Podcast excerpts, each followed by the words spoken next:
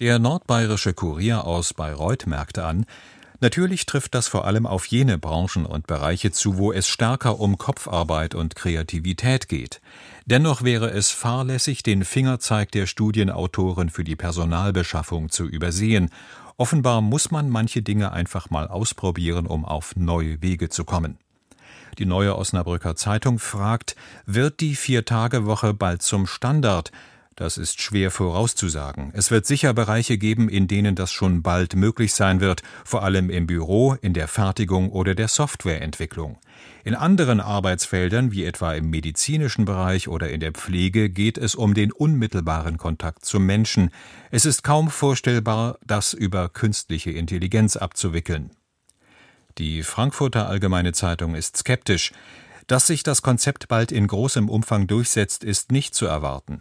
Das liegt vor allem daran, dass die Produktivität der Mitarbeiter wegen der kürzeren Arbeitszeit sehr stark steigen müsste, stärker als es realistisch erscheint. Natürlich spricht überhaupt nichts dagegen, dass Unternehmen ihren Beschäftigten eine Vier-Tage-Woche anbieten, wenn sie das wollen. Im Kampf um knappe Fachkräfte kann das ein guter Anreiz sein. Doch für die meisten Unternehmen dürfte eine Vier-Tage-Woche vor allem eines bedeuten, einen enormen Kostenschub. Die Börsenzeitung blickt auf Mercedes-Benz. Das Unternehmen hat trotz eines Milliardengewinns für sein Werk in Bremen Kurzarbeit beantragt.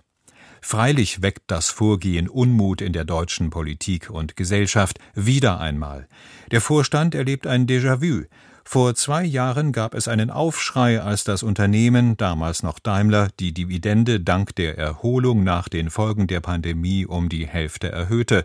Und das für ein Jahr, in dem das Kurzarbeitergeld Daimler eine Ersparnis von 700 Millionen Euro gebracht hatte.